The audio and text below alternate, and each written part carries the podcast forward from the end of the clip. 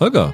Hallo Rüdiger. Gestern war Thanksgiving in den USA. Für welche Serie oder was aus dem Serienbereich bist du denn besonders dankbar in diesem Jahr? Ich glaube, ich bin dankbar, dass ich ein Jahr erwischt habe, wo wenige bis gar keine Sache gecancelt wurde, die mir wirklich am Herzen lag. Es ist eher umgekehrt so, dass einer Serie, die ich gern geschaut habe, der ich aber eigentlich keine Verlängerungschance gegeben hat, jetzt noch eine zweite Staffel bekommen hat, Sandman. Und die ganzen letzten Jahre hatte ich immer das Gefühl, ich habe irgendwann im Jahr geweint, weil irgendwas, was ich toll fand, nicht verlängert wurde. Und zumindest, was meinen Geschmack angeht, haben die Streamingdienste nicht so geholzt. Danke. Michael? Ich glaube, ich bin am ehesten dankbar dafür, dass es dieses Jahr hauptsächlich Überraschungen waren im Serienjahr, die mich dann irgendwie besonders umgehauen haben. Also irgendwie alles, womit ich gerechnet hatte, war dann meistens nicht so dolle, aber ich habe mich echt gefreut, dass es so viel Kram gab. Ich gedacht habe, nee, das ist nichts für dich oder guckst vielleicht mal kurz rein oder so, was mir dann richtig gut gefallen hat. Und das fand ich schön, weil ich glaube, die letzten Jahre hatte ich das nicht, dass ich so viele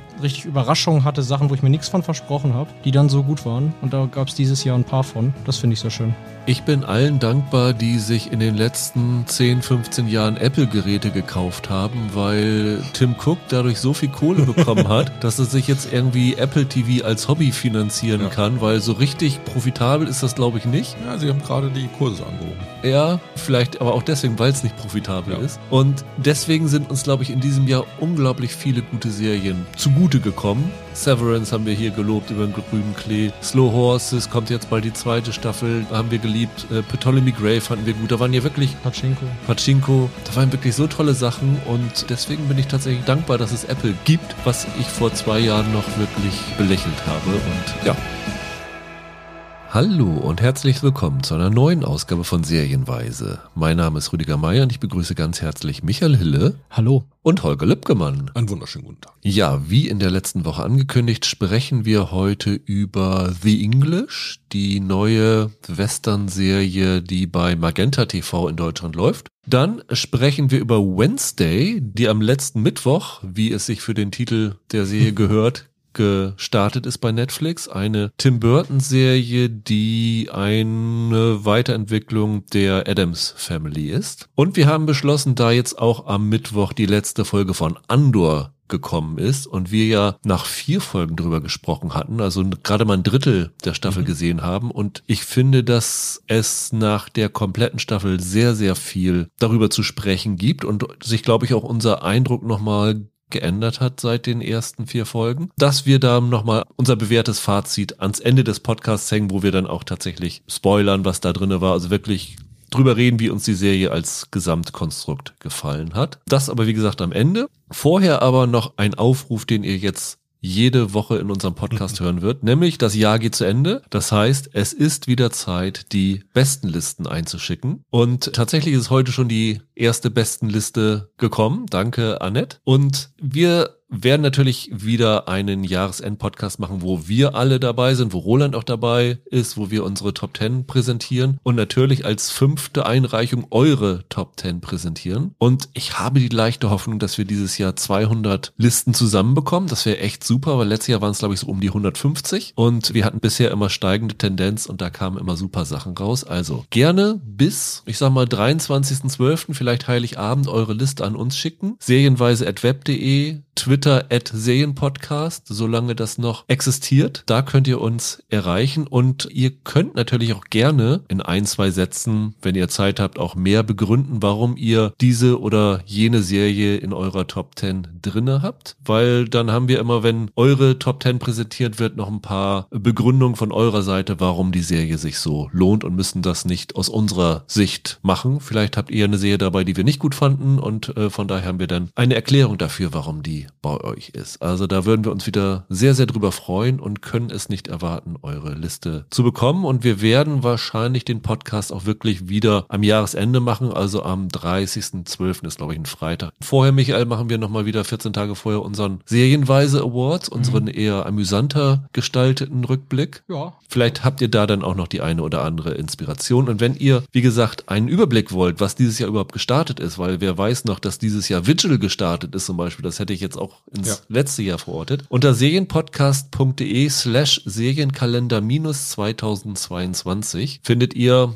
eine ziemlich komplette Liste an allen Staffeln, die dieses Jahr gestartet sind. Ich habe es jetzt gerade diese Woche aktualisiert. Es sind, glaube ich, 528 da drinne. Also da könnte man vielleicht 10 rausfinden. Dann lass uns doch jetzt beginnen mit Wednesday, weil die ja schon gestartet ist am vergangenen Mittwoch. Ich hatte ja eben schon gesagt, es ist eine Serie, die auf den Adams Family Comics basiert, die ja von Charles Adams damals ich glaube in den 30ern veröffentlicht worden sind. Dann ist daraus ja eine ziemlich erfolgreiche oder populäre Sitcom, so eine Familienserie draus gemacht worden, so in Schwarz-Weiß. Ich glaube, zwei Staffeln gelaufen in den USA. Dann hat Barry Sonnenfeld ja in den 90ern da einen Kinofilm draus gemacht. Der hat noch eine Fortsetzung ja. bekommen. Es gab noch zwei Animationsfilme in den letzten fünf Jahren, glaube ich. Ja, einer muss wirklich erst vor kurzem gelaufen ja. sein. Und jetzt wagt sich Tim Burton an die Adams Family, wobei man genau sagen muss, das verrät ja auch schon der Titel Wednesday, dass es gar nicht mal so um die Familie an sich geht, sondern nur um die Tochter der Familie. Wednesday Adams wird hier gespielt von Jenna Ortega, die man vielleicht aus der zweiten Staffel von You kennt. Und es ist mehr so eine Highschool-Serie, oder? Wie würdet ihr das so einschätzen? Also gerade wenn du es so mit diesen Adams Family Filmen und der alten Serie vergleichst, das ist ja nochmal ein ganz anderes Setting dann doch. Ja klar, aber was sollen sie auch machen? Also in dem Moment, wenn sie sich auf eine Figur konzentrieren, werden das natürlich andere Geschichten, die sie da erzählen. Und wenn sie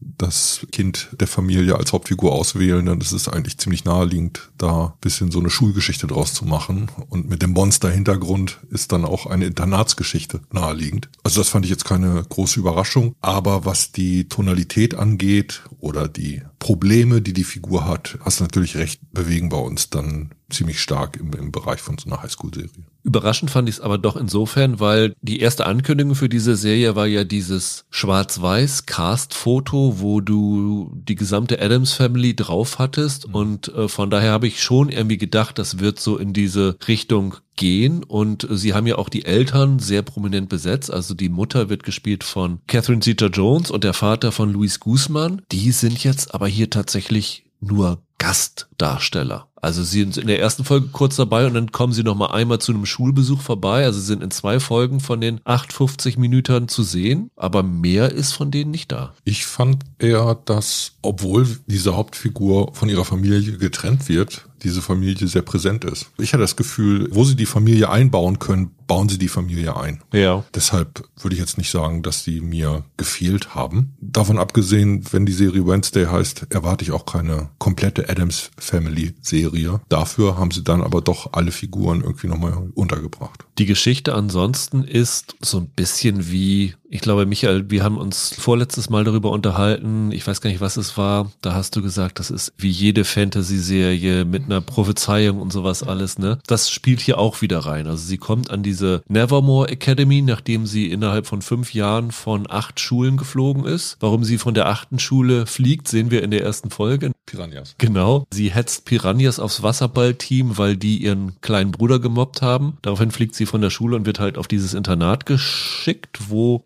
wir wie an jeder Highschool-Serie halt Klicken treffen, aber die sind halt nicht die Sportler und die Beauty Queens und sowas alles, sondern es sind hier die Gorgonen, Vampire, Werwölfe, und Sirenen. Sirenen, genau. Sirenen sind die vierte Clique. Insofern hast du einmal so diese typische Highschool-Dynamik mit abgeschlossenen Gruppen, die halt äh, die Wednesday wie eine Außenseiterin betrachten, weil sie auch ein bisschen sonderbar ist. Sie sticht auch optisch heraus, weil sie sich nur in Schwarz kleidet und ist auch sehr abweisend allen gegenüber. Aber neben dieser typischen Highschool-Thematik hast du halt noch eine andere, so, so eine Mystery Geschichte, dass es in dem daneben liegenden Ort Jericho, wo normale Menschen wohnen, eine Mordserie gibt brutalste Morde, die im Wald an Wanderern geschehen. Der Sheriff versucht das alles aufzuklären und äh, hat natürlich in erster Linie diese Nevermore-Schule im Blick als Hauptverdächtige, denen würde man das ja am ehesten zutrauen, dass die da morden. Und das sind die beiden Geschichten, die zusammengebracht werden. Ich habe vorhin gesagt, Michael, Prophezeiung. Es stellt sich dann schnell heraus, dass es irgendwo in einem Buch eine Prophezeiung gibt, dass die Wednesday vor der Schule irgendwie gezeichnet ist und quasi den Untergang dieser Schule herbeiführen würde. Das ist dann auch noch zu lösen. Also das sind so diese Hauptteile und der Ton, den hat Holger eben schon angesprochen, ist so ein Mix es hat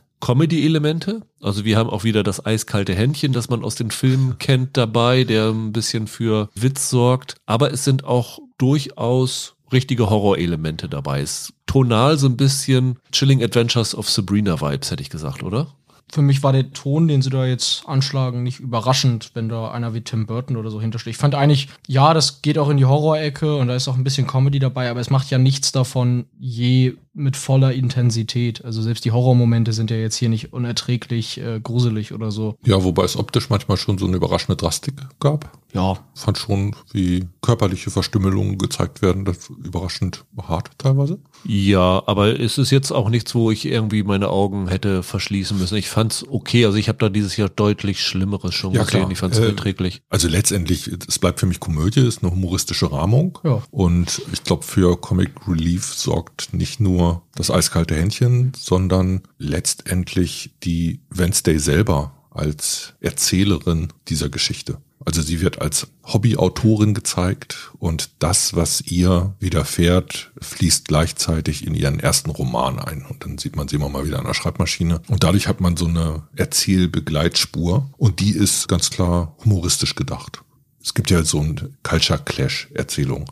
Das Mädchen aus dem Horrorfilm in eigentlich einer normalen Welt. Das Ganze hat ja mal angefangen als Persiflage auf die amerikanische Familie. Das ist auch ein bisschen komisch, weil diese ganzen Horrorfiguren oder das Monsterinternat wird hier in so eine Welt gestellt, die offensichtlich davon weiß, dass die existieren, aber man lebt so nebeneinander her. Wird nicht viel Bohai drum gemacht. Die Wednesday ist ja insofern auch für Humor zuständig, weil sie halt durch ihre Art auf Dinge und auf andere Menschen reagiert, wie es normale Menschen nicht tun. Also sie hat keine Emotionen, äh, sie hat immer so einen leicht sarkastischen Unterton, wenn sie irgendwas sagt. Ich finde, da gab es schon so viele komödiantische Szenen draus, dass sie halt nicht so reagiert, wie es normale Menschen machen würden. Ja, und in den besten Momenten kann man, glaube ich, auch sagen, dass in Teilen zumindest dieser Sarkasmus funktioniert. Ja. Also es gibt da durchaus Wortwitz und Dialogwitz, zum Beispiel in den Dialogen mit ihrer Mitbewohnerin, aber eigentlich fast allen Figuren, denen sie begegnet, da schlagen sie schon so leichte humoristische Funken raus. Michael hat eben schon Tim Burton gesagt. Ich war persönlich sehr überrascht, wie viele Folgen er inszeniert hat. Die ersten vier, ne? Die ersten vier, also die erste Hälfte der Serie. Und normalerweise, wenn du so einen großen Namen hast, dann ist er als Produzent da und schiebt die Serie vielleicht mit einer Folge oder zwei Folgen an. Das hier ist eigentlich schon eine richtige Tim Burton Serie, also was man eigentlich auch so vermuten würde von Tim Burton, oder? Na, also da, dahinter stecken doch eigentlich die zwei Smallville-Autoren, das Autorenduo. Genau, Alfred Guff und Miles Miller. Und Tim Burton wollte ja jahrelang einen Adams Family Film machen. Der wollte einen Stop-Motion-Film Ja. machen, ne? Ja, ja, aber ich meine, dass er sogar in den 90ern mal im Gespräch war, als diese Sonnenfeld-Filme in der Produktion waren. Und ehrlich gesagt, wenn man da heute so reinguckt, dann ist ja fast ein bisschen erstaunlich, dass die nicht Tim Burton gemacht hat. Das wäre eigentlich die logische Wahl damals Ja. gewesen. Und das stimmt schon. Tim Burton ist hier erstaunlich involviert und dass er dann offenbar von diesem Stop-Motion-Film, der ja aber ein richtiger Adams Family-Film, kein Wednesday-Film gewesen wäre, dann jetzt abgelassen hat und stattdessen das hier macht. Mich tatsächlich auch ein bisschen überrascht, aber du hast schon recht, man erkennt die Tim Burton-DNA hier. Das ist seine erste Serie, oder? Hat Burton schon vorher was gemacht? Ich meine, er war noch in keiner Serie involviert. Da muss man ja dann immer mal sehen, ob einer, der vom Film kommt, sowas eigentlich auch kann. Aber ich fand das eigentlich solide. Also sagen wir mal, bevor wir jetzt irgendwie auf die Kritik zu sprechen kommen, in dem Serienbaukasten hat er sich offensichtlich relativ gut zurechtgefunden. Ja, ich meine, das würde man aber auch von ihm erwarten, oder? Ich meine, das Interessante bei Burton ist ja eigentlich immer diese Tonalität, die er setzt. Der hat ja in allem so eine Gruselpoesie, die er da irgendwie reinbringt. Deshalb ist das natürlich ein Stoff, der schreit geradezu nach ihm. Deshalb sagst du wahrscheinlich auch umgekehrt jetzt, selbst der Sonnenfeld-Film, da muss man an Burton heute denken. Ja. Aber es liegt, glaube ich, einfach daran, weil der als Regisseur dieses Thema so besetzt hat. Ja, ja, absolut, klar, klar. Und die Frage ist dann eher, ob er hier genügend Kohle hat, um sich so auszutoben, wie er das aus seinen Filmen kennt. Weil die ja immer visuell durchchoreografiert sind und oft so Ausstattungsfilme sind. Und ich finde, in Teilen hat man das hier. Es gibt so ein paar visuelle Einfälle, wo man denkt, okay, das ist, das ist eine Burton-Idee. Also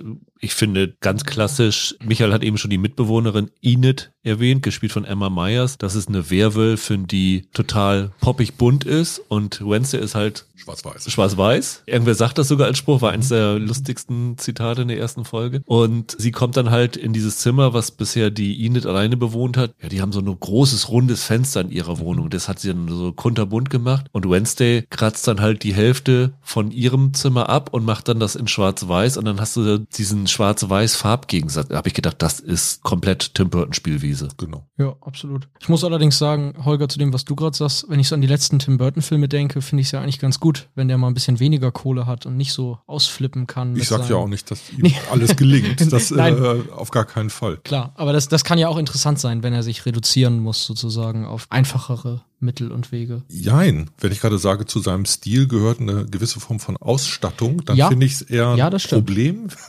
weil solche Leute mit geringeren Budgets ihren Hm. Stil nicht mehr durchsetzen können. Ne? Das Bizarrste, bevor wir auf die Serie zu sprechen kommen, richtig, am Ende der ersten Folge gab es ein, und das erwartet sie in äh, der ersten Staffel von Wednesday. Und dann kommen jede Menge Szenen aus den kommenden Folgen. Und ich habe gedacht, was soll das? Ihr bringt diese Serie als Binge bei Netflix, wo nach der ersten Folge, wenn die Leute das mögen, gleich die zweite Folge gucken, dann kommt irgendwie so wie so eine TV-Serie. Das erwartet sie in dieser Staffel. Das fand ich eine ganz bizarre Entscheidung. Ja, aber ich finde, das passt zu Burton und dessen Vorlage. Ideell wird nicht der Film gewesen sein von Sonnenfeld, sondern die Serie aus den 60ern. Oder die Comicstrips sogar. Das glaube ich weniger.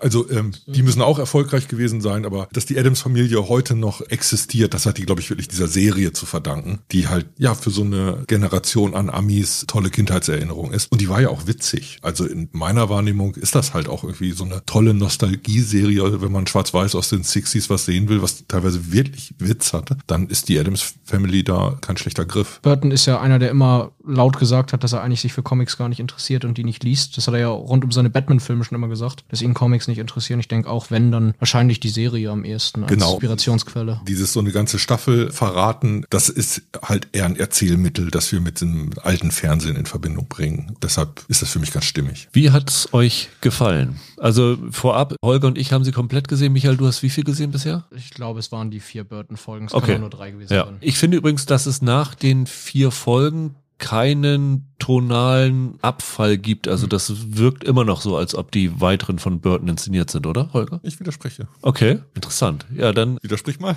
widersprich mal und schätz gleich mal ein, ob es besser oder schlechter damit geworden ist. Es ist anders geworden. Diese ganze Grunderzählung ist Harry Potter. Da sind wir uns einig, oder? Ja, also das hast du ja immer drinne. Harry Potter. Ich habe eher an Fate the Winx Saga gedacht. Das ist in die Richtung. Also alles, was so mit Fabelwesen an einer Schule zu tun hat, kommt da rein. Ja, aber in dem Fall jetzt noch Weissagung, Visionen. Ja, klar. Da sind schon ganz viele Sachen, die überraschend, überraschend nah dran sind. Also ich will jetzt nicht vorschlagen, dass Rowlings einen Plagiatsprozess anstrengt, aber so richtig schlechte Karten hätte sie dabei auch nicht. Was da stattfindet, ist in den ersten Folgen eine Form von Worldbuilding. Es wird erst nochmal die Adams Family vorgeführt. Wir lernen diese Wednesday-Figur näher kennen und dann, was du sagst, dieses Internat, die Schulklicken und wie es so ungefähr in diesem Ort Jericho vor sich geht, das in Verbindung mit den ersten Konflikten zwischen den Figuren, die etabliert werden. Und den Teil fand ich ziemlich unterhaltsam. Den hat hauptsächlich Burton hingestellt, wie gesagt, die ersten Folgen. Aber dann übernimmt irgendwann der Fall. So eine Art Ermittlung in dieser Mordserie, was du schon sagtest. Und es geht da letztendlich um so ein Entlarven von einem Rätselmysterium aus der Vergangenheit. Das Übliche, sage ich mal. Und in der zweiten Hälfte der Staffel nimmt das für mich überhand. Da versuchen sie meiner Meinung nach stärker auf Spannung zu inszenieren. Du hast mehr Monster-Auftritte, du hast mehr Action,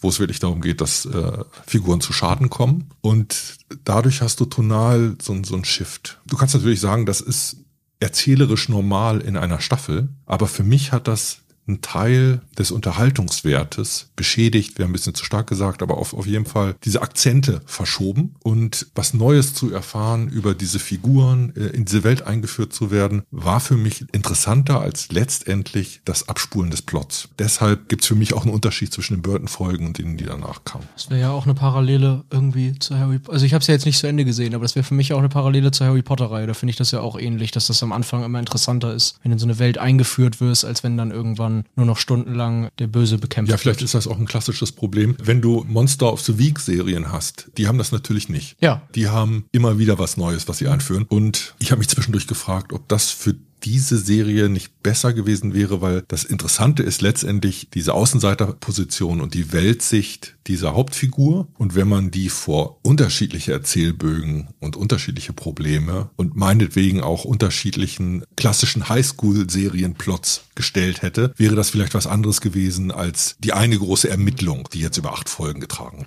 werden muss. Du hättest es natürlich wie Buffy machen können. Also das ist ja genauso eine Highschool-Serie in gewisser Weise und du hast aber trotzdem so Monster of the Week Sachen gehabt. Das wäre natürlich durchaus eine Möglichkeit ja. gewesen. Ich fand auch, also die zweite Hälfte ist weniger lustig. Also der Humor kommt da kürzer. Die zweite Hälfte ist deutlich düsterer. Ich finde aber, dass das nicht an der Inszenierung liegt, sondern eher an den Drehbüchern, die dort geschrieben sind. Also ich fand so tonal, was so das Visuelle angeht und so, fand ich, hat sich das so die Waage gehalten mit den ersten vier Folgen. Aber mir ging es wie dir. Also ich fand zum Beispiel das Finale ziemlich misslungen. Das hat mir überhaupt nicht gefallen, die große Auflösung des Falls. Und Wobei das visuell nochmal draufsattelt. Ne? Ja. Also Teil des Geldes ist definitiv da geblieben. Aber ich meine jetzt vom Drehbuch her, weil ich ja. fand es auch nicht wirklich überraschend. Wer Serien häufig guckt, kann sich zusammenreimen, worauf das Ganze hinausläuft. Aber ich habe es gern geguckt, muss ich sagen. Also ich habe da meinen Spaß dabei gehabt, die acht Folgen zu schauen. Das ist jetzt nicht eine super tolle Serie, wo ich sagen würde, die ist ein absolutes Muss. Aber das ist eine Serie, wo man sagen kann, wenn du Netflix abonniert hast, guckt man die gerne weg, ohne sich dann darüber zu ärgern. Das ist so ein Ding, wo man sagt, ja, dafür habe ich Netflix. Das hat mir so ein zwei vergnügliche Abende bereitet, weil es sind viele Lacher dabei, es sind tolle visuelle Einfälle dabei, es sind ein paar interessante Ideen dabei. Fand ich völlig in Ordnung. Für mich ist das auch hübsches Popcorn.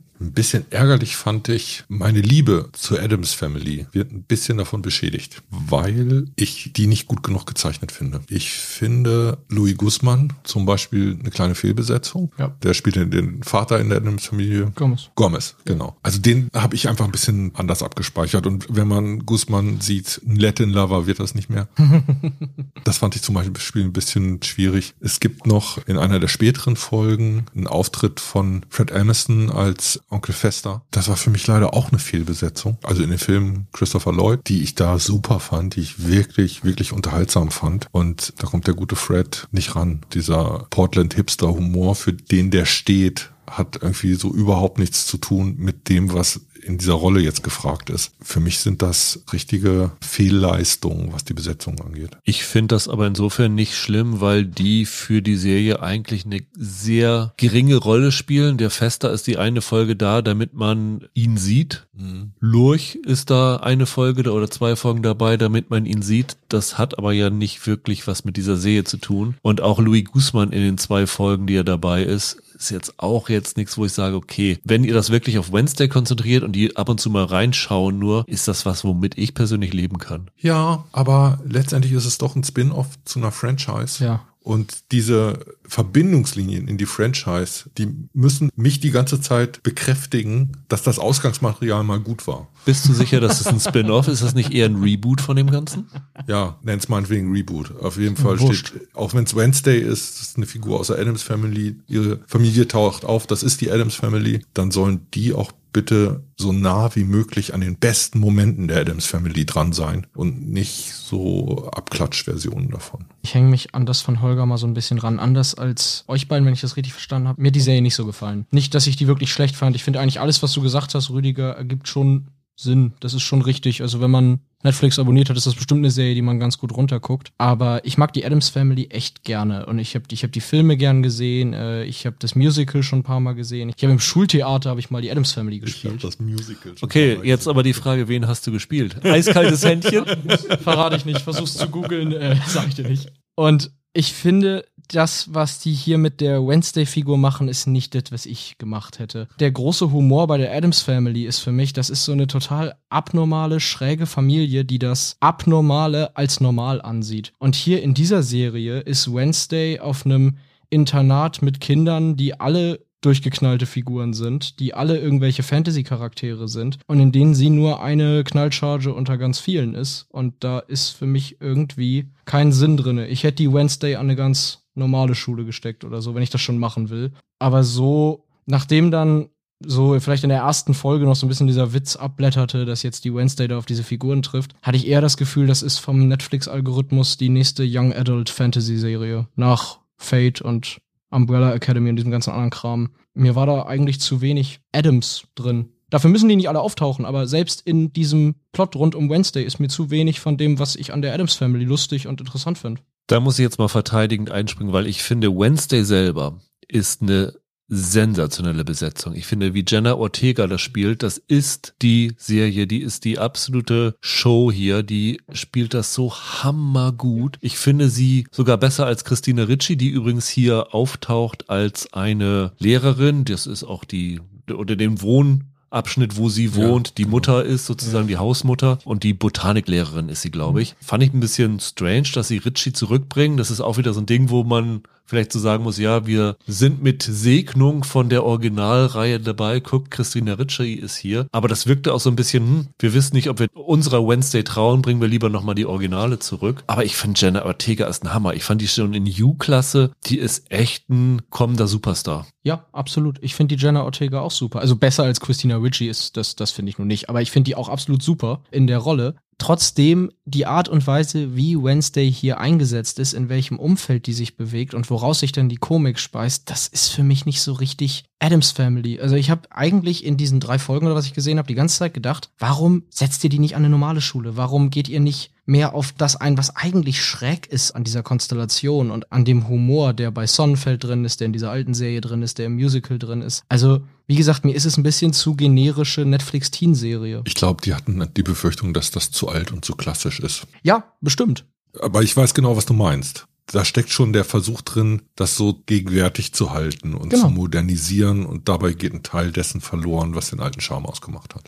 Aber wenn ich mir jetzt vorstelle, dass die an eine normale Schule geht, dann hast du das, was du in jeder Highschool-Serie hast, nämlich ein Außenseiter kommt an eine neue Schule und muss sich da zurechtfinden. Das ist OC California ja. oder sowas. Jetzt hast du, was du in jeder Netflix-Teenie-Serie hast. Ich weiß nicht, aber für mich fühlte sich das an wie eine Serie, die der Algorithmus so gewollt hat. Ja, und das ist das Problem bei Fantasy, ne? Ja. Ähm, Fantasy ist per se wahrscheinlich das Genre, das sich immer am leichtesten generisch anfühlt. Ja, das stimmt. Und da kommen sie nicht so richtig raus. Ja. Ansonsten muss man noch erwähnen, Gwendoline Christie spielt die Schulleiterin von Nevermore. Die hat jetzt nach Sandman wieder eine Netflix-Rolle. Also die bekommt nach Game of Thrones dann doch jetzt ein paar mehr Aufträge. In Star Wars haben sie doch einen Chromhelm aufgesetzt, sodass man sie dann zwei Filme nicht erkannt hat. ja, genau. Das war, das war, doch so, ne? Ja, ja. Sie ist mittlerweile in jedem Fantasy-Sci-Fi-Stoff da drinne. Die ist ja auch cool. Ja, obwohl sie komisch ist in dieser Rolle, oder? Hundertprozentig hat das für mich nicht funktioniert. Es gab offensichtlich mehrmals die Regieanweisung weiblich stehen. Und dann spitzt sie so das eine Füßchen und dreht die Hüfte und die Hand an die Seite gelegt und man denkt so, okay, wir sind in den 50er Jahren. Was mich tatsächlich am meisten gestört hat, sind die Mitschüler von Wednesday. Das sind so diese Schönis, die du hast. Der eine mit langen Haaren ist dabei und dann ist sie zwischen dem und zwischen einem Barista aus dem Ort. Also ein Mensch musste sich entscheiden. Moment, der Barista war der Schönling. Der andere war eher Hackfresse, wäre nicht, nicht nett. Du weißt, glaube ich, nicht, was heute als Schönling gilt, Holger. Ja, okay. Früher hätte man gesagt, das ist ein Charakterkopf. Aber ich glaube, bei der jungen Zielgruppe ist das heute wenn du so The Summer I Turned Pretty und sowas anguckst, das ist ja, so der, der ja. Typ Junge, der da in den Serien auftaucht. Also das war mir dann wirklich zu generisch, wie da diese Mitschüler inszeniert worden sind. Ich fand die Mitbewohnerin von ihr, die Enid, fand ich noch ganz charmant. Das war ein schöner Kontrast mit den beiden. Die haben auch gut zusammen funktioniert. Ich fand auch überraschenderweise die Szenen zwischen ihr und dem Barista, wie du sagst, ziemlich stark sogar. Also als so eine, das wäre ein bisschen wie so eine, so eine aufkeimende Liebe. Ich hatte oft das Gefühl, das sollte jetzt eigentlich nicht funktionieren, so wie es geschrieben war. Aber die beiden Darsteller haben so viel Charme oder gutes Timing da reingebracht, dass die Szenen für mich dann gerettet wurden. Ich fand, der Barista hatte die schauspielerische Bandbreite eines Cappuccinos. Also Hast du das ganz gesehen? Ja. Okay. Also den fand okay. ich jetzt nicht so überzeugend. Gut. Aber ich glaube, man kann festhalten, es ist ein netter Zeitvertreib für zwischendurch. Viel höher würde ich es nicht hängen, auf jeden Fall, oder? Das ist aber zum Beispiel so ein Ding, wo ich mir ziemlich sicher bin, dass wir eine zweite und dritte Staffel bekommen werden, oder? Ich glaube, dass das ziemlich schnell genügend Publikum finden wird. Ich glaube, es kommt auf die Zahlen auch an. Also Netflix ist jetzt nicht mehr so generös mit weiteren Staffeln, aber tendenziell könnte ich mir das auch ganz gut vorstellen. Ich glaube aber, dass der Unterhaltungswert da halt so hoch ist. Ja, das glaube ich auch. Publikum dabei bleiben wird und sich deshalb die Zahlen automatisch einstellen werden. Ja, das kann ich mir auch vorstellen. Also wenn Fate the Wings Saga eine zweite Staffel bekommen hat, dann sollte es Wednesday auf jeden Fall auch bekommen, denke ich mal, ja. Kommen wir zu unserer zweiten Serie, The English, die morgen bei Magenta TV startet. Ein Western von Hugo Blick, der äh, mittlerweile schon einige prestigeträchtige Serien auf seinem Kerbholz hat, unter anderem The Honorable Woman mit Maggie Gyllenhaal, das war ja diese Waffenhändler-Serie. Mhm. Und dann Black Earth Rising vor, ich glaube, vier Jahren bei Netflix, wo es um den Völkermord in Ruanda ging und den Internationalen Gerichtshof in Den Haag. Genau. War für mich ein Highlight damals vor vier Jahren, also fand ich richtig großartig. Und der wagt sich jetzt an eine Western-Serie ran wo man denkt, oh, was macht ein Engländer mit dem Western? Die Europäer haben ja nun, die haben doch die besseren Western gedreht in den 60ern. Also genau, Leo, Leone hat da ja schon den Western vorangebracht und er gibt auch im Abspann eine Begründung. Also im Abspann der letzten Folge ist eine Szene, die weist darauf hin, warum er sich berechtigt fühlt, das zu drehen. Aber ganz lustig war, ich weiß nicht, habt ihr das auch gelesen? Es gab ein Interview mit ihm, ich glaube im Guardian. Da hat er davon erzählt, dass er als 18-Jähriger nach Montana, Montana geschickt ja. worden ist ja. und da ein, zwei Jahre gelebt hat und dann von seinem Gastvater ins Reiten und in die Jagd mhm. eingeführt worden ist. Und dadurch hatte er so ein bisschen Western im Blut bekommen. Naja, er dreht doch eh keine 100% realistische Historienserie hier. Also so ein Genre-Western, das kannst du, glaube ich, von überall her machen. Ja, aber er sagt selber, das ist mit sein persönlichster Stoff. Es klingt ein bisschen so, alles andere waren Auftragsarbeiten und jetzt konnte er mal was machen, was ihm wirklich am Herzen liegt. Und da kehrt er zu so einer Jugenderfahrung zurück. Also ich weiß nicht, ob es das gleiche Interview war, aber irgendwo hat er auch gesagt, der war halt irgendwie in so einer abgeschiedenen Gegend der USA und er hat das Gefühl, ich habe noch den letzten Untergang des alten Westens gesehen, so ungefähr. Und er hatte einen indigenen Freund, den er da getroffen hat, und der hat ihn immer nur English genannt. Wodurch auch hier dieser, dieser Titel kommt, die English, weil es wird hier definiert, dass damals alle, die in die USA ausgewandert sind, dort als The English nur bezeichnet worden sind von den äh, ja, indigenen Völkern dort. Und wir sind hier im Jahr 1890 und die Geschichte wird aus Sicht von Lady Cornelia Locke erzählt, wird gespielt von Emily Blunt, die in der Eröffnungssequenz eigentlich schon vorwegnimmt, wie die ganze Geschichte endet. Also es wird als Rückblende erzählt. Und sie kommt dort von London nach Oklahoma und ist auf der Suche nach jemandem, der ihren Sohn umgebracht hat und will dort Rache mhm, nehmen. Genau. Und dann gerät sie schnell in eine prekäre Situation rein mit so lokalen Leuten. Der eine wird gespielt von Kieran Heinz und kommt aus dieser Situation raus mit einem Mann namens Eli Whip. Der wird gespielt von Chesky Spencer der in Twilight einen Formwandler gespielt hat. Also das ist seine erste große Hauptrolle, muss man sagen. Ja. Und der ist ein Angehöriger der Pawnee, hat aber jahrelang in der US Army gedient und ist jetzt so einer, der weder von den Pawnee noch von den USA akzeptiert genau. wird und ist also jetzt so ein Wanderer zwischen den Welten. Und der wird so ein bisschen ihr Begleiter auf ihrem Weg. Also er rettet sie, beziehungsweise sie retten sich gegenseitig und er will sie eigentlich nur ja loswerden, er will sie nur irgendwo abladen, aber irgendwie kommt es dazu, dass die beiden bis zum Ende der Serie weiter gemeinsam ihren Weg gehen und im Verlauf dieser sechs Folgen die alle so knapp eine Stunde sind, kommen wir langsam dahinter, was die beiden antreibt und erfahren mehr über ihre Vergangenheit und all sowas. Und das ist ja wie so eine Zwiebel. Man, man, kommt so ganz nach und nach erst verraten, worum das Ganze hier geht, weil ich weiß nicht, wie es euch ging. Ich habe die Serie gesehen und habe in der zweiten, dritten Folge gedacht, was erzählst du mir hier eigentlich? Weil er macht dann Rückblenden, teilweise auf 25, 30 Jahre vorher mit Figuren, wo du keine Ahnung hast, wer sind die, was sollen die hier? Und ich habe die ganze Zeit gedacht, was erzählt er? Das ist total konfus. Und ab der vierten Folge beginnt er, diese verschiedenen Sachen zusammenzuführen. zusammenzuführen, ja. Und dir wird dann erst klar, was diese Serie eigentlich erzählen will. Das fand ich einen ganz interessanten Angang. Also es kann am Anfang ein bisschen verprellen und ein bisschen erschrecken. Ich habe gedacht, irgendwann habe ich eine Folge vergessen. Also ja. das war ganz seltsam, aber nachher macht es dann, dann schon Sinn. Wie das Ganze zusammenhängt, verraten wir natürlich hier nicht, aber ich fand das im Namen noch sehr interessante Wendung. Wir haben alle drei, alle sechs Folgen gesehen, richtig? Ja. Ich mach mal den Anfang mit Michael, weil Michael ja normalerweise ein äh, großer Liebhaber des Westerns ist und ich glaube hier nicht so eine Freude mit hatte, wenn ich das so richtig zwischen den Zeilen mitbekommen habe. Och, na ja. Du meinst jetzt, weil wir haben, wir haben ja vorher einmal kurz gesprochen, wir zwei. Ich fand, die sieht halt teilweise, sieht die echt hässlich aus. Die Landschaften sind total toll. Die haben da ja größtenteils in Spanien gedreht, auch an den Originaldrehorten, an denen Leone unter anderem gefilmt hat. Ich wollte gerade sagen, Spanien und Originalorte, wie kriegst du das jetzt zusammen? Ja, nein, aber äh, okay. weil er sich ja so auf die Euro-Western berufen hat, dass er da, der hat er halt auch gedreht. Aber das Bild ist teilweise unfassbar tot gefiltert. Also ich weiß, dass Teal and Orange so ein so ein Ding ist schon seit ein paar Jahrzehnten. Aber der Himmel ist durchgängig türkis und der Sand ist immer orange. Ich war schon mal in Spanien, so sieht Spanien nicht aus. Und ich weiß, du hast es mir geschickt, ich habe es mir auch durchgelesen, dass der, der Kameramann oder wer es war erzählt hat, dass sie immer in der Golden Hour gedreht haben. Aber in Spanien ist halt auch nicht 16 Stunden Golden Hour. Ich fand es da super künstlich aus, regelmäßig, durch diese Totgefilterei. Okay, und das ist dein Haupteinwand oder? Das war jetzt, weil, weil Rüdiger anfing mit, ich hätte nicht so Spaß gehabt. Ich fand die schon nicht schlecht, die Serie. Also doch, ich hatte da, ich fand die schon ganz gut ich finde, die hat Stärken und Schwächen. Also Blunt ist zum Beispiel die Stärke des Ganzen. Die ist super. Die finde ich hier astrein besetzt. Und die Chemie, die sie mit dem, mit dem Spencer hat, ist super. Also wenn die beiden zusammen on screen sind, dann hat, hatte ich da richtig Spaß mit. Aber den Plot finde ich vielleicht ein bisschen zu überkompliziert erzählt, um ehrlich zu sein. Es war mir ein bisschen zu doll.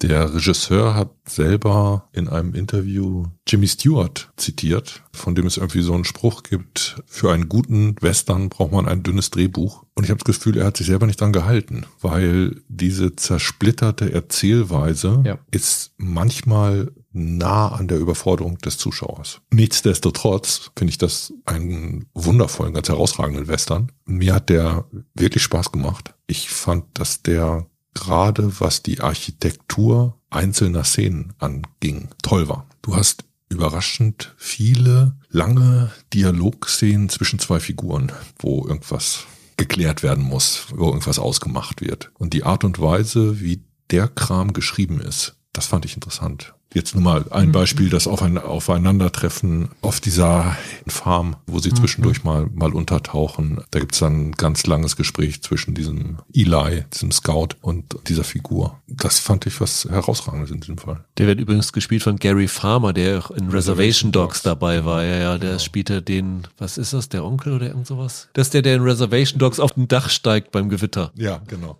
Also ich muss auch sagen, ich war begeistert von der Serie. Also ich war am Anfang, habe ich ja eben schon gesagt, verwirrt. Ich fand auch, was du sagst, stimmt schon ein bisschen das kann frustrieren, die Erzählart und Weise. Aber wenn das Ganze dann zusammenkommt und da hat es dann bei mir Klick gemacht, habe ich gedacht, wow, das ist wirklich total brillant. Und was Dialoge angeht, habe ich in diesem Jahr wenig Besseres gesehen. Echt, war es wirklich so, dass du jetzt sagen würdest, ab Folge 4 oder so, da ist das ja, wo sie anfangen, die Fäden zusammenzuziehen, ja. da hat's Klick gemacht. Als ich dann gemerkt habe, was er jetzt mir hier erzählen will, da habe ich gedacht, oh, das ist tatsächlich klasse, wie du das hier machst. Als er dann halt, wie gesagt, diese Rückblenden hatte und ich habe gedacht, was machst du denn hier? Was hat das jetzt mit der Geschichte zu tun? Ich habe tatsächlich gedacht, nach drei Folgen, ist das hier eine Anthologie, wo du irgendwie mit jeder Folge was anderes erzählst? Und als es dann Sinn machte, da habe ich gedacht, hm, okay, das ist von der Ambition doch größer, als ich es eigentlich gedacht hatte am Anfang. Es gibt eine Szene, wo gegen Ende mehrere Figuren, die wir nur aus einzelnen Strängen kennen, plötzlich an einem Ort versammelt sind. Und ich fand wirklich, dass das erzählerisch was total Befriedigendes hatte, die alle an ja. einem Ort zu haben. Das stimmt.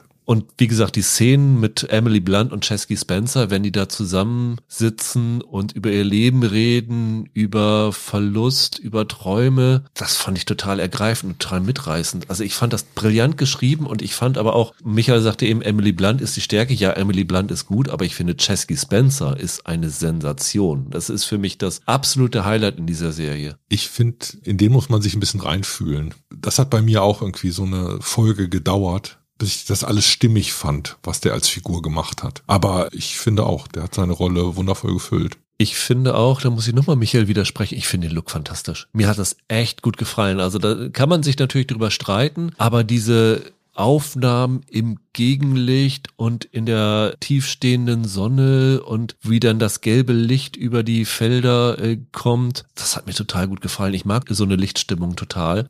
Ich stimme dir zu, dass es vielleicht was Künstliches hat, aber das hat mir total gut gefallen. Also das sieht toll aus auf einem Bildschirm. Ich habe die ganze Zeit versucht, eine Saturierung meines Fernsehers rumzuspielen. Weil ich irgendwie, es, Vielleicht ticke ich da auch komisch, aber wenn der Himmel einfach komplett türkis ist, dann habe ich halt das Gefühl, da stimmt was nicht. Naja, aber guck mal, die ganzen alten klassischen Western, die waren doch voll mit Fehlfarben. Das hat doch auch nie so ausgesehen wie auf einer Leinwand von, von einem Western. Ja, mag stimmen. Vielleicht mag ich einfach türkise Himmel und orangen Sand nicht. Das kann sein. Nee, ich äh, weiß genau, was du, was du meinst. Das Bild hat ein ungewöhnliches Maß an Künstlichkeit und gleichzeitig ist Western so ein Genre, da sehen wir die ganze Zeit Landschaftstableaus. Ja. Und ich fand, was die Kadrierung des Filmbildes anging, war der manchmal ein bisschen seltsam, wo ich so das Gefühl hatte, da muss ich jetzt mehr Himmel haben, aber er zieht die Kamera runter äh, bis, bis zur Senke der Hügel, wo Himmel gerade anfängt und es gerade plötzlich keine Weite gibt in einem Bild, das aber eigentlich eine totale ist. Da gab es manchmal so Entscheidungen, die habe ich auch nicht ganz nachvollziehen können. Und dieses Epische an den Bildern, wie wir es aus alten Western kennen, das kriegt man, frage mich nicht warum,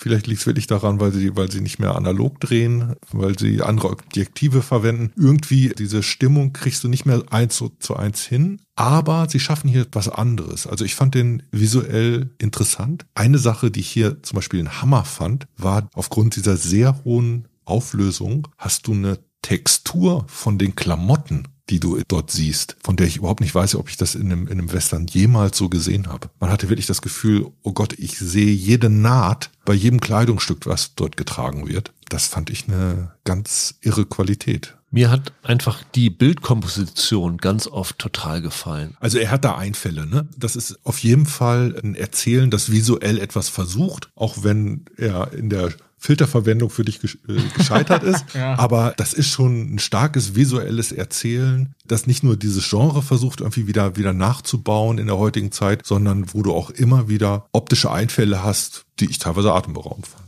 Also ich finde gleich in der ersten Folge, wenn sie da mit dieser Kutsche ans Hotel kommt, dann hast du eine Aufnahme von weit weg, wo du dieses Hotel siehst und die Kutsche da und daneben ganz viel Landschaft. Also dieses Hotel ist einfach so eine Holzfassade. Ja, das fand genau. ich übrigens auch ganz faszinierend, wenn man in so einen Ort kommt. Da hast du dann überall nur diese Holzfassaden und äh, siehst da, dass dahinter ein Zelt aufgebaut ist. Äh, Habe ich so noch nie in einem Western gesehen. Ist mir noch nie untergekommen. Fand ich irgendwie ungewöhnlich, dass sie tatsächlich nur irgendwie so Fassaden da haben, um zu erkennen, ja, das hier ist jetzt, keine Ahnung, der, der Krämerladen oder irgend sowas. Aber diese, diese Weite von dieser Aufnahme, wo du diese Fassade hast, dann steht da irgendwo die Kutsche und daneben ist ganz viel Tiefe da drinne. Das fand ich toll. Er arbeitet viel mit Froschperspektiven mit Bildern, die von unten gefilmt sind. Das sieht einfach toll aus. Es sind ungewöhnliche Bilder und mir gefällt das, wenn das so ein bisschen aus der Konvention rausfällt. Also das fand ich sehr, sehr schön. Eine andere Sache, die ich toll fand in der Art und Weise, wie die Erzählung etabliert wurde, hier war von Anfang an klar, dass dieser Westen echt ein raues Pflaster ist und jede einzelne Begegnung in Gewalt umschlagen kann. Also die Art und Weise, wie die Menschen unsicher waren, was den Umgang mit ihren Mitmenschen angeht. Das hatte was unglaublich Bedrohliches und das fand ich auch toll, weil man kann sagen, das erzählt vielleicht wirklich was über Amerika. Das war zum Beispiel so ein Aspekt, das hat man immer mal wieder in Western gesehen, aber ich fand, dass sie das hier sehr ausgestellt haben, die ersten Folgen. Eine andere Frage, weil ich es weil ich's von der ersten Folge an gedacht habe. Ist das im Internet irgendwie so ein bekanntes Ding? Ich glaube, ich habe noch nie vorher bemerkt, was für eine Ähnlichkeit Emily Blunt mit der Hauptdarstellerin von Vom Winde verweht hat, mit Vivian Lee.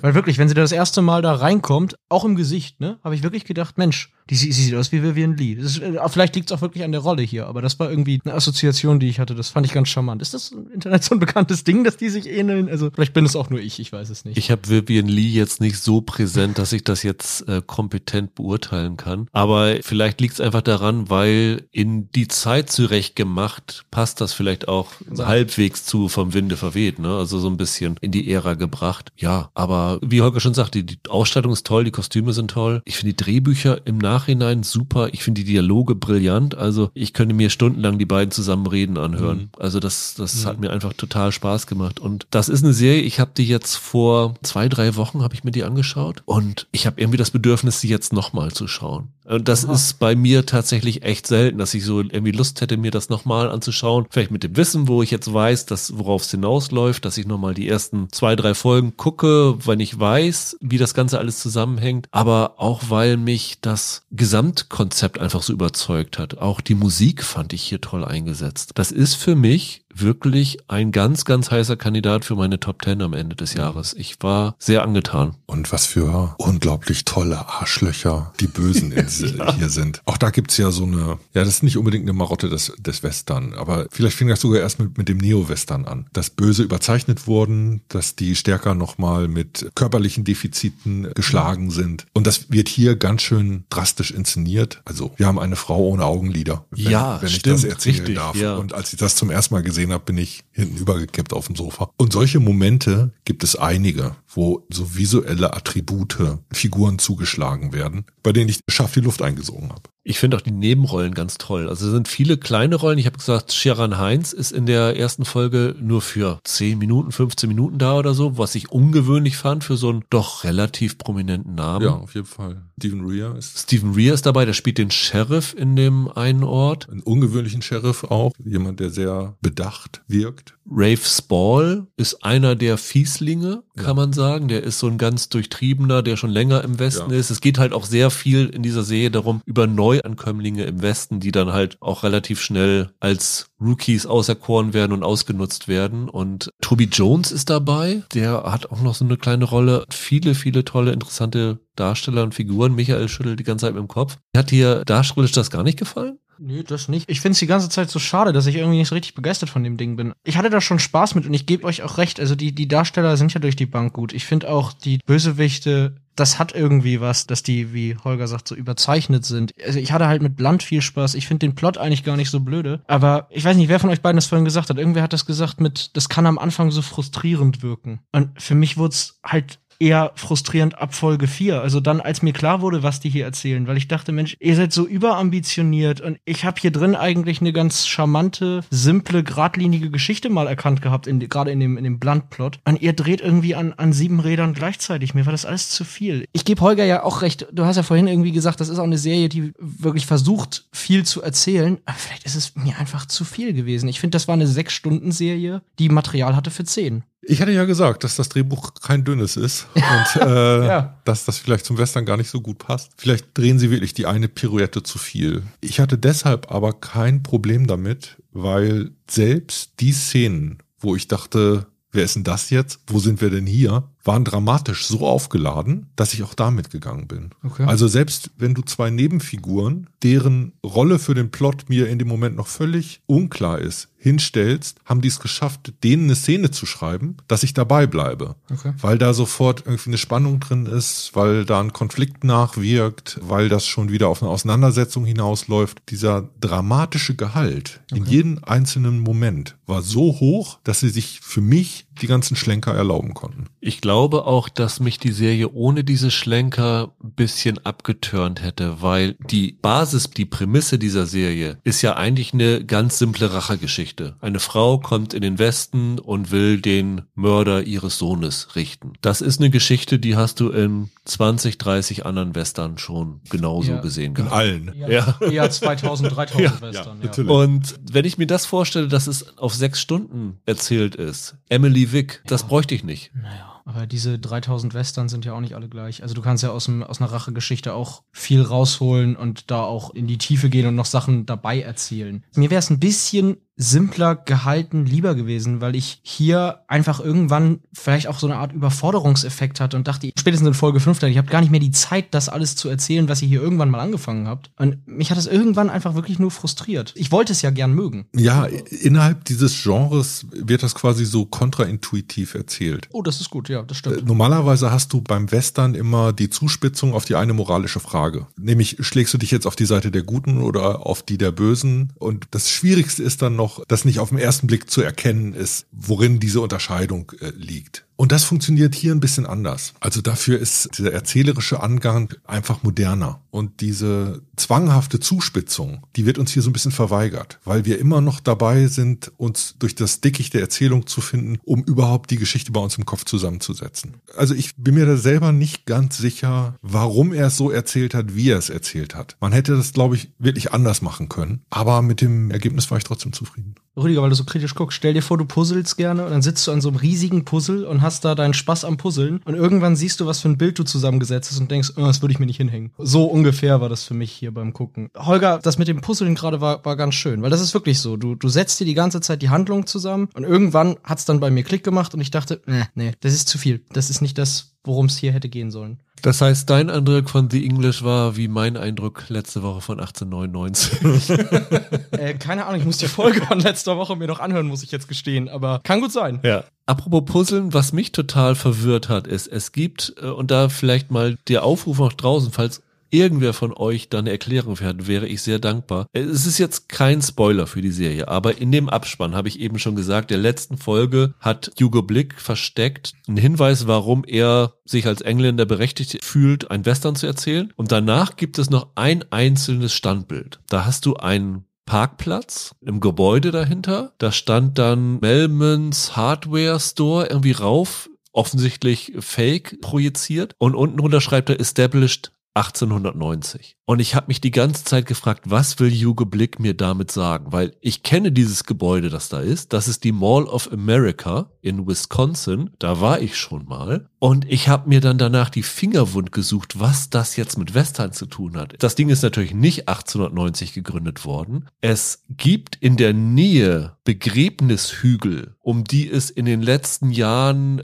Diskussion gab, dass da ein Parkplatz gebaut werden soll und das Erbe der Ureinwohner quasi damit ähm, vernichtet wird. Aber ich glaube, auch das hat damit nichts zu tun. Und deswegen habe ich mir überhaupt nicht erklären können, warum Hugo Blick da ein Bild von der Mall of America nimmt, das verfremdet und dann das Ding da unten runtersetzt. Ich habe versucht, Interviews mit ihm zu finden, im Internet irgendwie zu finden, warum das so ist. Es hat bis jetzt noch keiner eingegangen. Ist für mich ein Rätsel. Ich habe erst gedacht, das wäre die Frittenbude aus Breaking Bad von dem Gus Swing, aber das ist es dann wohl nicht. Ich glaube, das ist ein Symbolbild, das einfach zeigen soll, was im alten Westen stattgefunden hat, äh, wirkt nach bis in das Amerika von heute. Die eigentliche Gründergeneration dieses Landes war eine von Menschen nah an der Gewalt, war eine von Leuten, die so einen ganz schrecklichen Raubtierkapitalismus betrieben haben oder wirköpfige Pilger. All das führt er hier in der Serie vor und schlägt dann am Ende so, so eine Verbindung. Das würde ich ja verstehen, wenn er die Mall of America ganz normal, also den normalen Eingang gezeigt hätte, aber da jetzt sozusagen irgendwie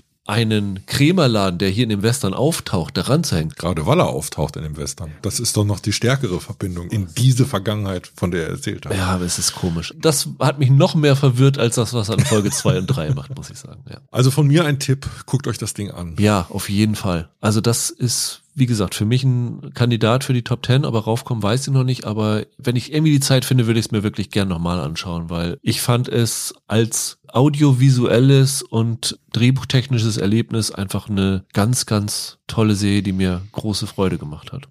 Lass uns zu Andor kommen. Wir haben damals nach vier Folgen eine erste Einschätzung gegeben, wo wir verhalten positiv waren, würde ich es mal so einschätzen. Ja, ihr beide. Ich hatte ja nur drei Folgen gesehen und war total begeistert davon, wenn ich mich richtig erinnere. Ja, wodurch wir alle verdächtig geworden sind. ja. Stimmt. Jetzt haben wir alle zwölf gesehen, alle ja. drei. Und mit den frischen Eindruck des Finales im Kopf. Wie lautet euer Fazit für Andor? Michael, hat sich deine optimistische Haltung gehalten bis zum Ende? Ja, Top 5 Serie des Jahres in meiner Top 5. Oh, das ist aber schlechter geworden, weil du hast irgendwann mal Top 3 gesagt. Ja, es, es äh, gab jetzt noch zwei andere Serien, die ich auch super fand. Also ist nicht schlechter geworden in dem Sinne. Ist mit das Beste, was ich von Star Wars bisher gesehen habe. Ich bin da wunschlos glücklich mit, was sie da gemacht haben. Ich fand die zehnte Folge. Es gibt ja so immer drei Folgen Geschichten und es gibt diesen Gefängnisplot. Ich glaube, das ist der endet in der zehnten Folge, wenn ich mich nicht irre. Ja. Und die zehnte Folge sind die 40 besten Minuten aus dem Star Wars-Universum. Das war richtig, richtig großartig. Der Ausbruch, meinst du? Ja, genau. Der letzte Akt von dem Gefängnis. Genau, also fantastisch. Was Andor dieses Jahr an Action-Momenten geliefert hat, ohne dass das irgendwelche Riesenspektakel gewesen mhm. sind mit Lichtschwertduellen oder feuernden Raumschiffen oder so. Das war sensationell. Also das war so irgendwie, ich ramme meine Fingernägel in den Tisch und kratze daran, weil ich so gefesselt davon gewesen bin. Ich meine, ich hatte Andor natürlich im Vorschau-Podcast auf der Liste von den Sachen, auf die ich mich freue. Du hast sie letztes Mal in der Folge dann aber halbwegs fallen lassen. Nach den vier Folgen hatte ich noch das Gefühl, hm, ich bin noch nicht so ganz sicher, weil die ersten zwei Folgen, gerade die erste, hatten mich noch nicht so reingezogen. Mhm. Aber was dann ab der fünften Folge gekommen ist, auch dieses Heist-Triple an Folgen, das da zusammenhing, ja. das war auch fantastisch. Absolut. Und dann heute diese letzte Folge, diese Begräbnisprozession, die wie so ein Sternlauf dahin kommt mit der Musikuntermalung und den gelb-orangen Klamotten und dieser holographischen Projektion und was daraus geschieht, das war so ein Gänsehautmoment, das fand ich so brillant. Also das ist, was so die großen IPs angeht in diesem Jahr, da zähle ich House of the Dragon, Marvel, Star Wars, Herr der Ringe dazu, das Beste, was ich gesehen habe. Und warum? Weil Tony Gilroy die Drehbücher geschrieben hat. Ich hole mal aus. Star Wars ist wie alles gute Hollywood-Kino für zwölfjährige Jungs gewesen. ja. Und dann hat George Lucas gedacht, okay, wenn ich damit aber Spielzeug verkaufen will, dann mache ich jetzt eine Prequel-Trilogie für neunjährige Jungs. Das hat er leider durchgezogen. Und das hier ist jetzt für 14- bis 15-Jährige, würde ich sagen. Zeigt aber, dass Star Wars Potenzial hat und besser sein kann, wenn man es ein bisschen ernster nimmt, wenn man ein bisschen erwachsener im Angang ist, wenn man Politikthemen nicht scheut, wenn man einfach eine Erzählweise anschlägt, die nicht auf den schnellen Gag von Han Solo aus ist, sondern wo einfach ein bisschen, bisschen mehr im Hintergrund mitschwingt. Und das habe ich Star Wars eigentlich nicht mehr zugetraut. Für mich war Mandalorian ein echter Lichtblick, der schon hoffnungsvoll in die Zukunft der Franchise hat blicken lassen. Danach kamen dann aber auch Serien, die wir ja, glaube ich, alle nicht so gut fanden. Und Andor ist jetzt wie wieder ein Beleg dafür, wie es gehen könnte und wie man aus diesem Universum und aus dieser Verbindung aus, aus Science Fiction und, und Abenteuer noch Funken schlagen kann und was rausholt. Ja, ich meine, die Serie erfüllt das, was wir, glaube ich, bei jeder Star Wars Serie, über die wir nach Mandalorian gesprochen haben, kritisiert haben. Also wir haben bei Obi-Wan und bei Boba Fett kritisiert, dass sie halt dieses riesige Star Wars Universum haben und da immer nur diese kleine Geschichte erzählen, wo irgendwie die Skywalkers mit zu tun haben. Geht doch mal was raus, zeigt uns doch Sachen und Teile, die wir noch nicht gesehen haben. Und das hier hängt ja durch Rogue One irgendwie auch damit zusammen, aber so fühlt es sich nicht an. Das, was ich hier in Endor sehe, hat null was mit Star Wars zu tun von dem, was ich in den letzten 15, 20 Jahren gesehen habe. Ich habe hier eine Figur, die Cassian Endor Figur, die abgesehen von Mon Mothma mehr oder weniger der einzige Anknüpfungspunkt zu dem, was wir von Star Wars kennen, ist. Tatsächlich erzählt Tony Gilroy hier Spionagegeschichten, politische Intrigen und stülpt dem Ganzen dann halt das Star Wars Gewand über. Mit den genau gleichen Drehbüchern hätte der auch einen Born-Film machen können fast. Nur, dass er da jetzt hier Star Wars nimmt. Und das ist natürlich ganz cool, weil dadurch kriegt er eine größere Zielgruppe für seine Stoffe. Aber dadurch wertet er Star Wars auch auf. Meine Sorge ist, nach allem, was man hier so mitkriegt, ist Andor für Disney ein Flop. Ja. Die bringen jetzt ja in den USA die ersten zwei Folgen von Andor auf ABC und äh, was weiß ich wo, in der Hoffnung, dass sie Leute dazu kriegen, das zu gucken. Genau,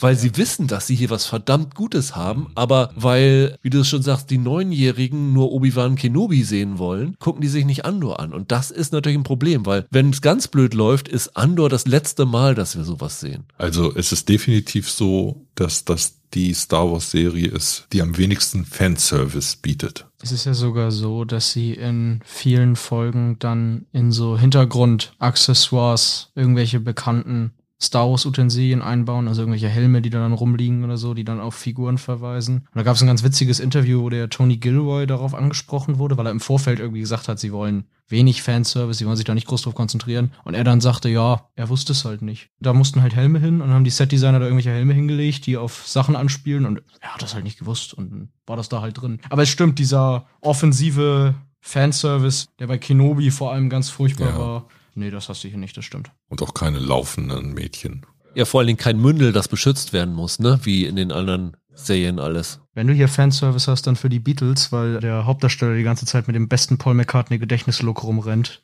den ich seit langem gesehen habe. Er sieht wirklich aus wie die Star Wars Version von McCartney. Der Hauptdarsteller, das finde ich nochmal interessant. Ja. Im Vorfeld haben wir gesagt, das ist doch eigentlich keine so richtig attraktive Figur. Und ich finde, das ist komplett geblieben, die ganze Staffel über. Im Grunde genommen haben die es geschafft, eine Serie um eine relativ tief gehängte Figur zu entspinnen. Und mir ist immer noch ein bisschen unklar, wie denen das gelungen ist. Also ich kann im Nachhinein jetzt wenig sagen, was waren die starken Momente, was waren seine tollen Ideen, was waren seine großen überzeugenden Einfälle. Das war selber so ein Strudel, wo der so ein bisschen mitgerissen wurde, ein bisschen mitgeschwommen ist. Ungewöhnlich.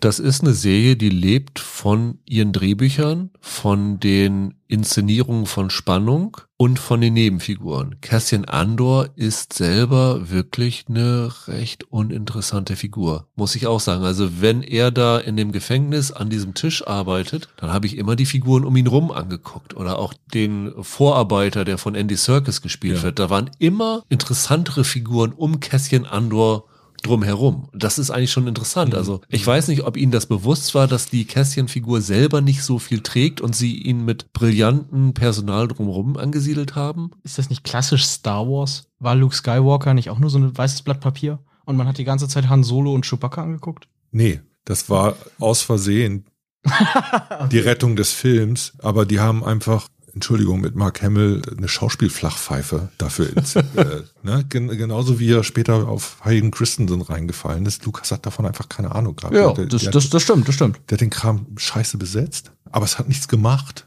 weil du äh, so starke Nebenfiguren hattest. Ja, eben. Aber, aber das war keine Intention. Das nee. war definitiv definitiv keine Intention der alten Trilogie. Das, das, das meinte ich auch nicht. Ich meinte nur, dass, also dass, dass die alten Star Wars-Filme ja auch sehr gut funktioniert haben, obwohl jetzt die wenigsten wahrscheinlich da groß an der Luke-Figur gehangen haben. Ja, aber wir sind hier jetzt nicht auf der Ebene Fehler wiederholen, sondern das ist ja das Besondere bei diesem Angang von Gilroy gewesen, dass er, ich glaube mal, unserer Meinung nach wirklich gesehen hat, was fehlt in diesem Star Wars-Universum äh, und was ist möglich das durchzudrücken mit einer schwachen Figur, total interessant.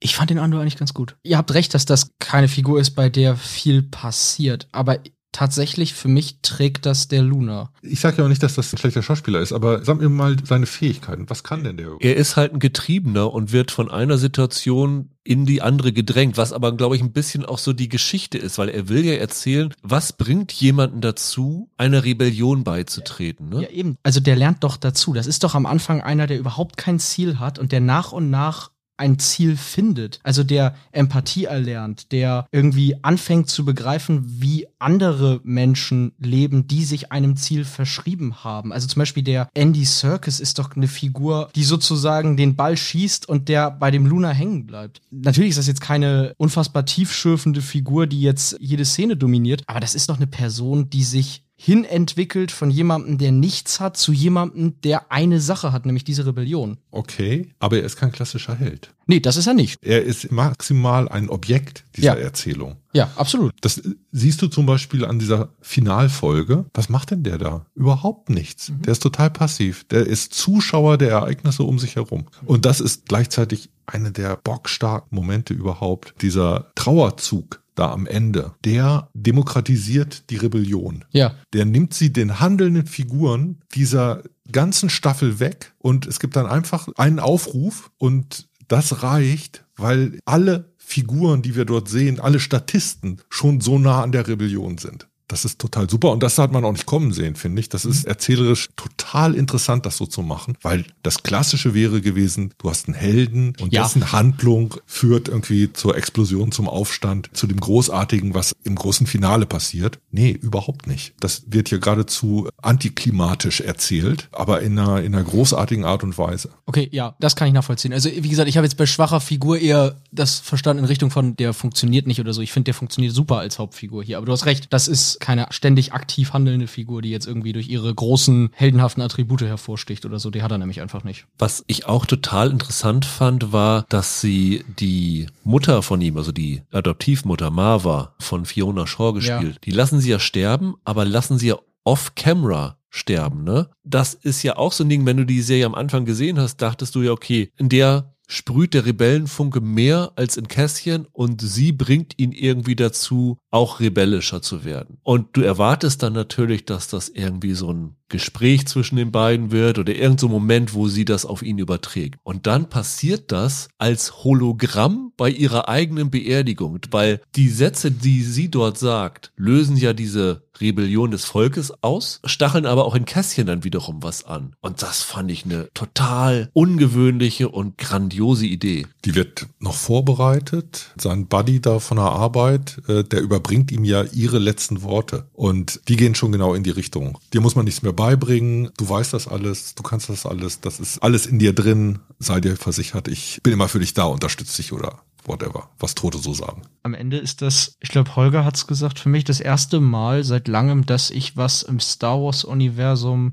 vollkommen ernst nehmen kann. Also zum ersten Mal begreife ich hier das Imperium tatsächlich als eine echte Gegenspielerpartei. Das sind jetzt nicht mehr die kostümierten Weltraumfaschisten, die da halt mit ihren lustigen Raumwaffen irgendwie Planeten wegschießen und mit Schwertern weggehauen werden müssen von irgendwelchen Zauberern, sondern das ist das erste Mal, dass dieses, ja, Universum irgendwie real wirkt, wie was zum Anfassen. Hier spielt auch extrem mit rein für mich, dass sie nicht mit dieser Volume-Technik gedreht haben, sondern diese Serie auch viel realer ausschaut als das, was in Mandalorian, Book of Boba Fett und so, und so weiter sich abspielt. Ich fand dieser besser aus als die anderen Serien. Die sah auch besser aus als einige der letzten Kinofilme, um ehrlich zu sein. Weil sie ihn echt gedreht haben, ohne gedreht große haben. Effekte. Und wenn sie dann Effekte hatten, wie dass ein Raumschiff über die schottischen Highlands fliegt, das fand ich total geil. Das fand ich ja nicht super. Was ich glaube, was noch das Erfolgsrezept ist. Wenn du sagst, du hast jetzt das erste Mal das Imperium so richtig verstanden. Wenn du bisher in den Filmen und in den Serien das böse Imperium hattest, ja. dann hattest du entweder Stormtrooper, die wie Bauernopfer da rumlaufen, und du hattest den Imperator und Darth Vader, also die großen Triebfedern des Imperiums. Hier ist das für mich das erste Mal, dass ich so dieses Mittelmanagement von dem Imperium kennenlerne. Also die Deidra, ja, die von herrlich. Dennis Scuff super gespielt wird. Total herrlich. Oder den Cyril Khan, der da unbedingt mit, mit rein will. Solche Figuren hast du in den Filmen ja immer wieder gesehen, die hatten aber null Bedeutung. Die saßen da irgendwie an einem Pult und haben irgendwelche Anweisungen von Darth Vader ausgeführt. Hier siehst du die das erste Mal selber agieren und das ist eine Stärke. Ja, aber in den alten Star Wars Filmen, Luke und Co. kämpfen gegen das Imperium, weil die böse sind und weil Luke und Han die Guten sind. Und deshalb kämpfen sie gegen die Bösen, weil das machen die Guten halt so. Aber hier siehst du ja zum ersten ersten Mal, was das für die Leute tatsächlich bedeutet, in einem Imperium zu leben, durch das sie unterdrückt werden, durch das sie in ihrer Freiheit eingeschränkt sind und gegen das sie sich zur Wehr setzen müssen, weil sie sonst gar nicht in Freiheit leben können. Also du kriegst hier ja zum ersten Mal illustriert, was bedeutet denn das eigentlich, dieses Imperium? Was tun die eigentlich und was motiviert den einfachen Piloten, der neben Luke Skywalker in seinem X-Wing abgeschossen wird, auf diesen Todesstern zuzufliegen und sein Leben dazu opfern. Das habe ich in Star Wars halt vorher noch nie gesehen. Fandet ihr nicht trotzdem Teil ein bisschen underwritten? Den ganzen Plot um Skarsgård? Da wird irgendwann so sehr viel geraunt dass jetzt deren äh, Teil der Verschwörung auffliegen könnte. So eine diffuse Bedrohung. Dann diese eine Senatorin und die Geldgeschäfte. Das waren so Sachen, da hoffe ich mal, dass sie die jetzt noch stärker brauchen in der nächsten Staffel, die ja zum Glück schon bewilligt ist, weil die haben beides nicht, was du gerade gesagt hast. Ne? Die können maximal so ein bisschen Innenleben dieser Rebellion in ihrer Anfangszeit teasern, aber in den Maschinenraum des Imperiums gucken sie halt nicht. Und da wiederum hätte ich mir noch ein paar Auseinandersetzungen mehr gewünscht. Okay. Also es gibt so ein, zwei Szenen, wo es Sitzungen von diesem Sicherheitsrat da gibt und wo dann auch ein bisschen die Karrieristen aufeinander losgelassen werden. Da habe ich ein bisschen drauf gewartet, dass da noch ein bisschen mehr Druck auf den Kessel kommt. Aber wenn du die Senatssitzung hast, dann bist du wieder bei George Lucas, ne? das ist natürlich ein Problem. Ich glaube, sowohl Mon Mothma als auch Luthen sind so ein bisschen Beispiele dafür, was Leute opfern müssen ja. für so eine Rebellion. Ja. Weil der Luthen hat ja dieses Gespräch mit seinem V-Mann, den er da Ja, im genau. Imperium hat, Dem die Düse geht. wo er ihm sagt, was er alles sozusagen schon dafür geopfert hat. Also der, er sagt, das mache ich jeden Tag durch. Und der hat ja sein gesamtes Leben aufgegeben. Und Mon Mothma gibt ja ihre Tochter auf, was ja irgendwie total heftig ist, was da ja noch dabei Zum rauskommt. Glück ist sie unsympathisch. Aber ich glaube, dafür sind sie in erster Linie da. Und ich glaube, Mon Mothma wird definitiv in der zweiten Staffel, weil je näher das Ja. dann in Richtung Episode 4 kommt, desto mehr wird sie wahrscheinlich eine Rolle spielen, weil das ja auch eine Figur ist, die wir schon kennen. Aber ich glaube, das war tatsächlich in erster Linie dafür da, dass wir als Zuschauer verstehen, was diese Rebellen, die wir da in den Filmen haben sterben sehen, alles geopfert haben. Absolut. Und für mich ist Lufen mittlerweile auch sicherlich eine meiner liebsten Figuren in diesem Universum. Ich finde, Skarsgård ist unfassbar stark in der Rolle. Ja, das stimmt. Dieser Monolog, den er da hat, auf den Rüdiger, auf den du anspielst, wo er darüber spricht, was er alles verloren hat, das ist fantastisch. Es ist wirklich fantastisch. Auch nachher. Es gibt eine ganz tolle Szene, wenn quasi dieser Aufstand da losgeht und er steht auf der Treppe und guckt sich das an Das und sieht, wie sich das verselbstständigt. Und das ist großartig gespielt. Das ist nur ein Blick, mehr braucht er auch nicht. Da habe ich auch so ein bisschen gedacht, ey, wenn sie das richtig anfassen, dann können sie den jetzt zu einer mythischen Gründungsfigur der Ja. Rebellion Ja. machen. Geil. Also, Rüdiger, wir brauchen mal den Serienweise Award, so einen Scene Stealer Award, damit ich den Skarsgård geben kann. Das ist wirklich eine der geilsten Figuren, die ich dieses Jahr gesehen habe. Ich finde den total super. Ihr habt gemerkt, dass wir jetzt ins Fanboy-Schwärmen gekommen sind, ne? Hatte ich nicht vor. Aber die Ja. Art und Weise, wie wir darüber reden, ist Ja. schon wieder alles ausblenden. Wie fandet ihr das Ende? Also ich habe ehrlich gesagt gedacht, das würde auf einer ganz anderen Note enden. Also weil das ist wie ein normales Folgenende. Ne? Es ist ja nicht sowas, was wir normalerweise von Staffelfinals kennen. Also das gibt ja irgendwie so ein letztes Gespräch zwischen äh, Cassian und dem Luthen, wo die Grundlage dafür gelegt wird, dass er sich endgültig der Rebellion verschreibt. Ja. Und dann ist Schwarzblende. Das ist auch das perfekte Ende für die Staffel, oder? Also ja, du hast recht, das hat nicht diesen. Es ist kein Cliffhanger dabei oder irgend sowas, Ja. was man ja durchaus hätte machen können, weil man ja schon die zweite Staffel von vornherein genehmigt bekommen hat. Ja, ich finde das passend. Genau darum ging es, um diese Entwicklung, dass der begreift, oder ich sag mal, dass der sich der Rebellion halt nicht nur verschreibt, weil er an die Sache glaubt, sondern weil er endlich überhaupt etwas gefunden hat in seinem Leben, was irgendwie einen Sinn hat. Und damit zu enden, fand ich super. Und es gab dann ja noch so ein Abspann, Nachklapp. Das fand ich auch eine schöne Idee. Also jetzt nothing to write home about, aber irgendwie eine, noch eine schöne kleine Ergänzung. Und die zweite Staffel ist doch auch bewilligt und soll dieses Ding dann abschließen, ne? War doch angelegt, dass sie zwei Staffeln machen. Und das eigentliche Ende ist ja dann der Rogue One-Film, den ich Gott sei Dank komplett vergessen habe und mir dann nochmal angucken muss. Da fühlt's doch hin. Genau, sie drehen jetzt gerade, also ich glaube, Tony Gilroy ist gerade auf dem Weg Ach, nach Großbritannien und fangen jetzt im November, soweit ich das weiß, mit den Dreharbeiten noch an für die Mhm. zweite Staffel, die dann das abschließen soll. Und der Plan ist ja, dass jetzt das, was wir jetzt gesehen haben in der ersten Staffel, ist ungefähr ein Jahr im Leben von Cassian Endor. Wir Genau. sind jetzt vier Jahre vor Rogue One und die zweite Staffel wird dann halt diese anderen vier Jahre abdecken. Da bin ich mal gespannt, wie sie da vorgehen. Ich meine, das haben sie ja jetzt hier eingeführt. Wenn sie es wieder in so Blöcken machen, können sie ja immer sagen, wir machen nach jedem Block so einen kleinen Zeitsprung. Alle drei Folgen sind ein Jahr. Genau. Mhm. Aber ich bin sehr, sehr gespannt. Ich hoffe, sie lassen sich nicht allzu viel Zeit damit, weil ich bin jetzt wirklich, muss ich sagen, heißer auf die zweite Staffel von Endor, als ich es auf die dritte Staffel von Mandalorian bin. Und ich bin großer Mandalorian-Fan im Gegensatz zu dir, Michael. Was kommt denn als nächstes aus dem Star Wars-Universum? Ist das jetzt schon Mendo 3? Im Februar, ne? Ja, Mando 3 kommt im Februar und dann muss man mal sehen. Ahsoka, oder? Ich weiß nicht, wie sie weit sie bei Ahsoka sind. Sie haben jetzt mit The Hm. Acolyte angefangen. Da Stimmt, kam so eine ja, Drehstartmeldung. Mal schauen. Aber ich könnte mir vorstellen, dass Andor vielleicht sowas wird wie Anfang 24 so. Ja, das wird seine Zeit dauern. Aber das ist tatsächlich, abgesehen von Mandalorian, das erste Mal in den letzten Jahren, dass ich so richtig wieder von Star Wars begeistert bin. Und das ist eigentlich ja auch ganz schön. Also ich merke, wenn Star Wars gut gemacht ist, kann mich das immer noch mehr abholen als viele andere Mhm. Sachen, als Marvel oder sowas. Und es kommen immer so Highlights dazwischen. Wie gesagt, wir mochten alle The Last Jedi, Mandalorian mochten fast alle. Ich mochte es auch.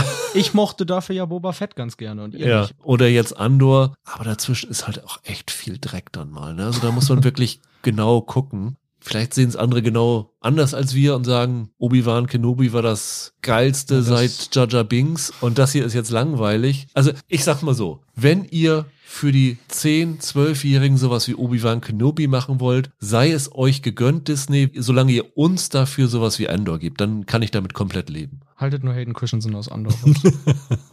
Ja, das ist noch die andere Gefahr, dass man in der zweiten Staffel sagt, ja, wir kommen jetzt näher an die Episode 4 ran, lass uns doch mal R2D2 nochmal einführen und einen jungen Luke Skywalker nochmal ja. oder sowas. Dass ja, Disney ja. von oben kommt und sagt, yo, das lief nicht, wir brauchen Darth Vader, wir brauchen R2D2. Stimmt, da ist ja Bob Eiger wieder. oh Gott. Der Eigerzähler.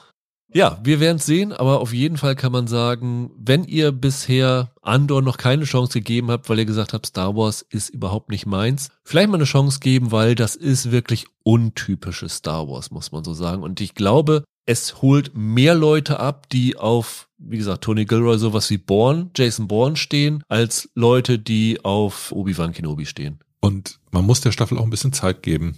Ja, die ersten zwei Folgen sind schon ein bisschen, mh, hm, ich würde sogar sagen, erst ab Mitte wird so richtig geil. Eine letzte Sache noch, weil ich mit ein paar Leuten gesprochen habe über Andor. Ich finde, ein bisschen besser wäre vielleicht tatsächlich vom Veröffentlichungsrhythmus her gewesen, diese Dreierfolgen-Plots auch wirklich in Dreierfolgen-Plots zu veröffentlichen. Es gab hier einige, mit denen ich geredet habe, die das als wöchentliches Gucken ein bisschen ungünstig fanden, weil es halt schon sehr in diese Folgentrilogien gedacht ist. Ich glaube auch, dass man das lieber so veröffentlicht hätte. Und Ansonsten wollte ich nur meinen Witz von letztes Mal wiederholen, dass der perfekte deutsche Verleihtitel entweder Andor König als Spion oder die drei Tage des Andor gewesen wäre. Die drei Tage des Andor ist sehr gut, finde ja. ich auch, ja. Danke. Dann sprechen wir uns nächste Woche wieder und da gibt's schon wieder die nächste Fantasy-Serie bei Disney Plus, nämlich Willow wird fortgesetzt. Kennt ihr Willow, den Kinofilm? Nee, nur von Bildern weil ich kenne sie auch nicht. Ich glaube, ich muss mir vorher tatsächlich dann auch nochmal den alten Film von 1988 anschauen. Ich bin nicht dabei. Sorry.